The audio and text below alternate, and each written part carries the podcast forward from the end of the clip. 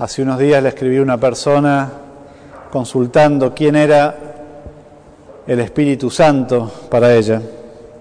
Y me causó un poco de gracia la respuesta. Me pareció divertida y profunda a la vez. Me dice, ¿quién es el Espíritu Santo? ¿Por qué me hablaron de él tan tarde? Cinco signos de interrogación y exclamación al lado. De haberlo conocido antes.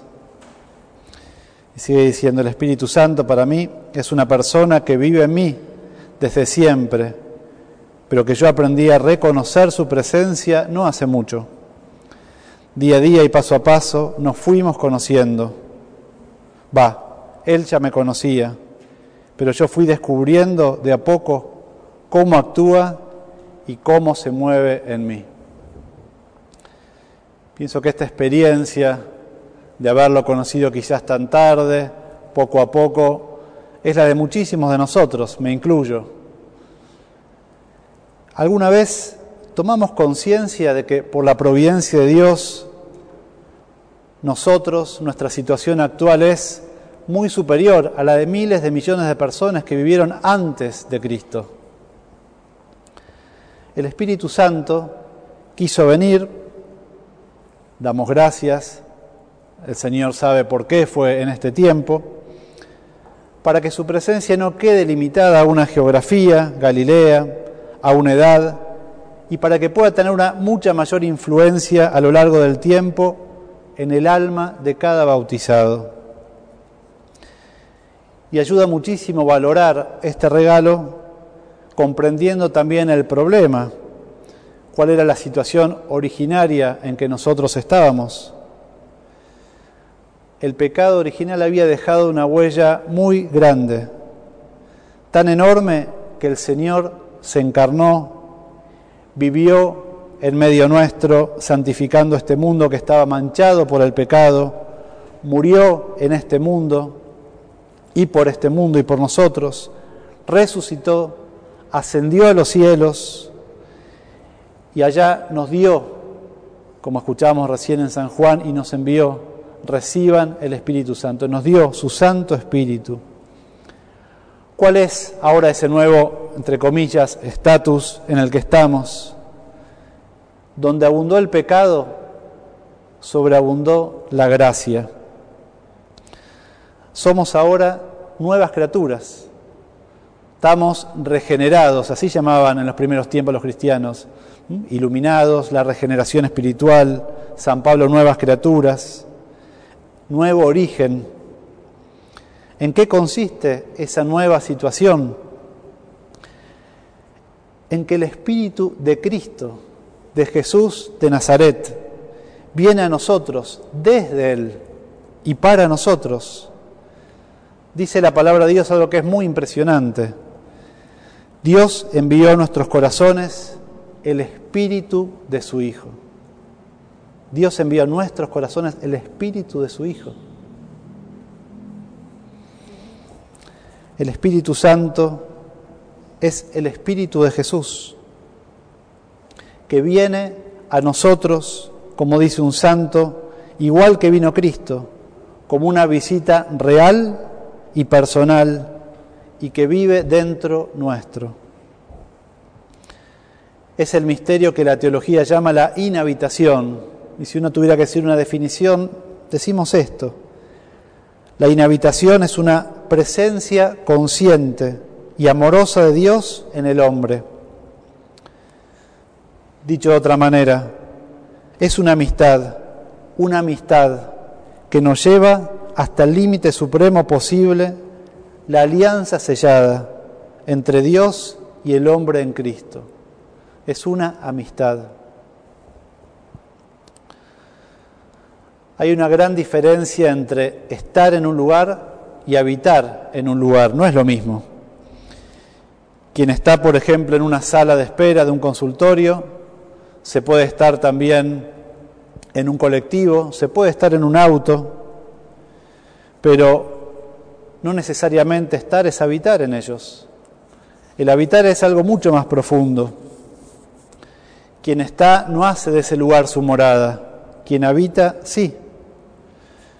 Cuando uno llega a su casa, se podría decir que ahí está cómodo, está a sus anchas en ese lugar, habita en su casa. Esa quizás es la diferencia. El Espíritu Santo no solamente está, sino que el Espíritu Santo habita en nosotros y quiere hacerlo como en un hogar. Nosotros somos el lugar de encuentro del Espíritu Santo. Y por eso se lo llamó siempre desde los primeros tiempos el dulce huésped del alma, el Espíritu Santo. Y hoy querría que nos asombremos de esta situación en que vivimos, de que el Espíritu Santo no solamente está, sino que habita en nuestros corazones. ¿Asombrarnos de qué? De que ese regalo no es algo puntual, no es algo esporádico como sucedía antes, que el Espíritu Santo venía a los profetas en un momento para hablar, sino que es un regalo y un modo de habitar permanente en cada uno de nosotros. Esa nueva situación es el rango más alto que puede existir entre los seres humanos.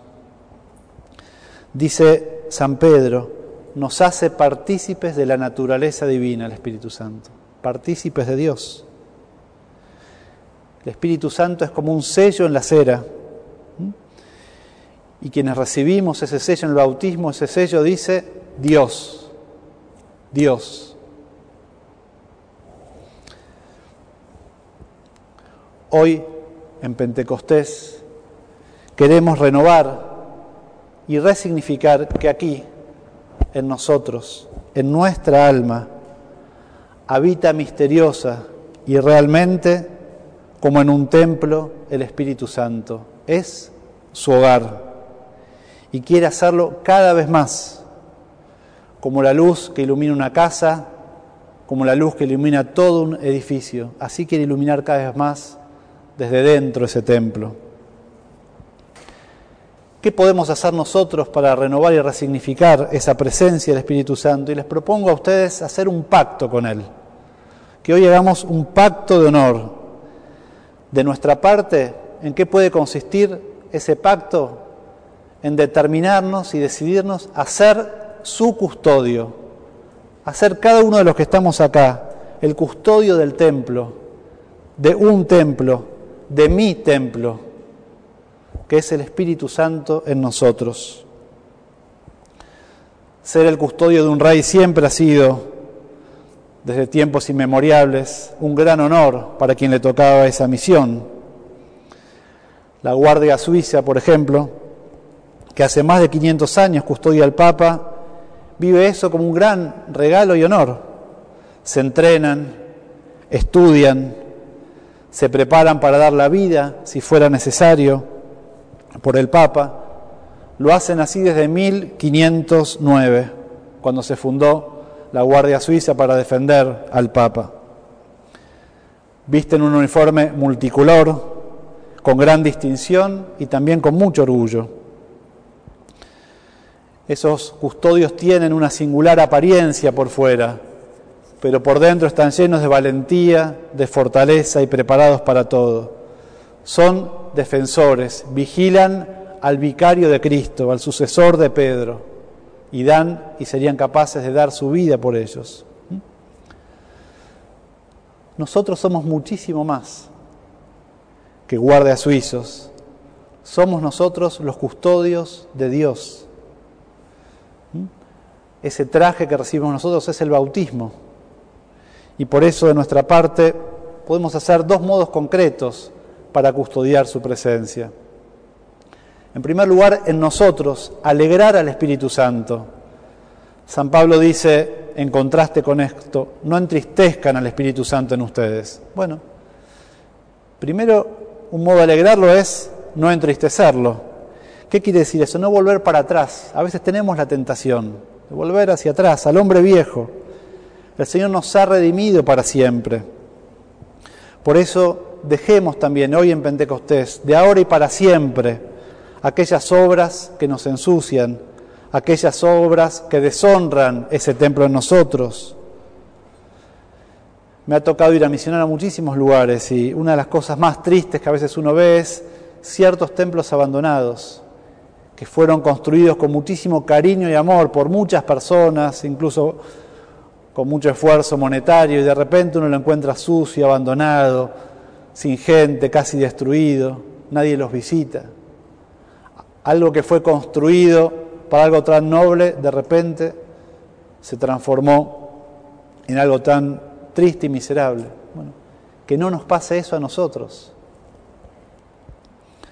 Por eso, en este tiempo, muchos hemos hecho la novena del Espíritu Santo, el Espíritu Santo nos ha insinuado interiormente algunas cosas.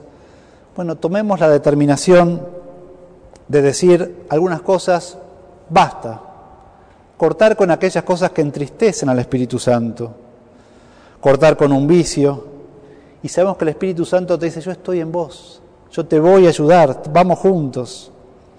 Basta de la ira que contagia y pone un mal ambiente en mi casa. Basta de las mentiras, ¿eh? que yo soy el Espíritu de la verdad, te dice el Espíritu Santo, cortá con eso, que no sirven para nada. Basta, punto suspensivo, de tantas cosas que nos alejan. Les cuento algo de hoy al mediodía. Salimos a rezar el rosario.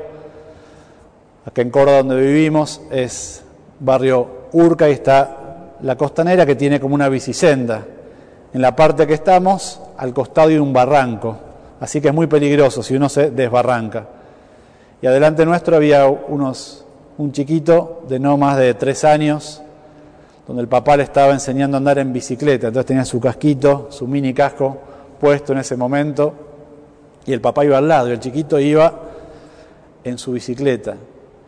Y bueno, de repente vemos que se va, para, se va tambaleando para un lado, para el barranco, ¿no? Y de repente sale el papá, de un paso poco más rápido y lo va enderezando y el chiquito se acomoda porque si no, ni la cuenta. Y dice, bueno, así hacía el Espíritu Santo, pensaba en ese momento. Te va enderezando, te dice, por acá sí, por acá no, ojo con esto, ¿eh? Y ese chico confió y le fue bien, se enderezó. Y por otro lado, el segundo modo de custodiar también al Espíritu Santo es tomando más conciencia de su presencia en nosotros diariamente. El Espíritu Santo está presente en nosotros desde el bautismo. Por eso, más que venir desde afuera, le pedimos a Él que se manifieste desde dentro. Él no está como alguien que nos toca la puerta y nos dice puedo entrar solamente, sino está desde adentro, nos está diciendo puedo salir, que es distinto, quiero manifestar. Y volviendo a la imagen de la Guardia Suiza, que a veces cuando uno está ahí te dice, bueno, pasen por acá o por acá, o cuando va el Papa están al lado, así también quiere hacer el Espíritu Santo. Quiere decir, bueno, vamos juntos para este lado abrime paso, déjame salir, déjame pasar. ¿Y nosotros cuál es nuestra tarea? Dejar ir por acá, por acá, por acá, que nos marque el camino, que nos diga hacia dónde. Con una enorme ventaja de estos custodios. En nuestro caso, vamos con el Espíritu Santo y el Espíritu Santo no hacen como le hacen a los guardias a veces, bueno, quietito, hasta acá llegaste, ahora entro yo. ¿No? Él dice, no, vamos juntos voy con vos, no me sueltes, yo no te suelto. Y así a todas partes. Lo custodiamos entonces, dejando que salga de adentro hacia afuera y que se manifieste cada vez más. Quería terminar leyendo un testimonio muy cortito que expresa también especialmente esto. Dice una persona, el Espíritu Santo para mí es la fortaleza para caminar en el Señor. Nada puedo sin Él. Veo mi fragilidad, mi pobreza, pero todo lo puedo en Él. Y quien me da esa gracia es el Espíritu Santo. ¿Cuántas veces lo invoqué en un momento de dificultad? Ven a ayudarme en esto que tanto me cuenta. ¿Y cuántas veces lo olvidé y combatí al vicio? Es el poder de Dios en mí y al fin y al cabo es quien logró maravillas en mí, en mi esposo, en mi familia. Es el poder de Dios en esta tierra que vemos que actúa para vencer en nosotros. Es mi gran aliado, especialmente en el combate contra esos pecados que más me cuestan. Era quien, cuando lo invocaba, nunca fallaba, quien mi inquietud y mi ansiedad, que especialmente en estos tiempos combato, y a su vez quien vence con tanta facilidad en mí. Llamarlo en cualquier momento de inquietud implica siempre la victoria, dice. Fíjense, vence en nosotros, aliado, nos falta, y termina diciendo, llamarlo en cualquier momento de inquietud implica siempre la victoria. Les propongo por eso tomar conciencia durante el día muchísimas veces esa presencia en nosotros.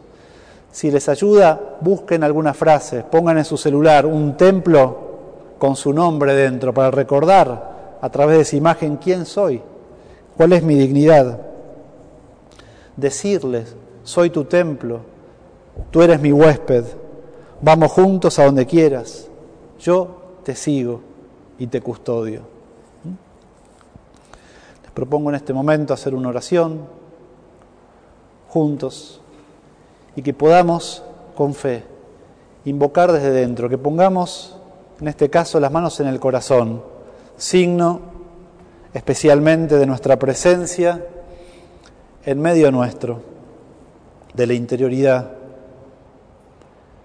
y que le pidamos una vez más que se manifieste.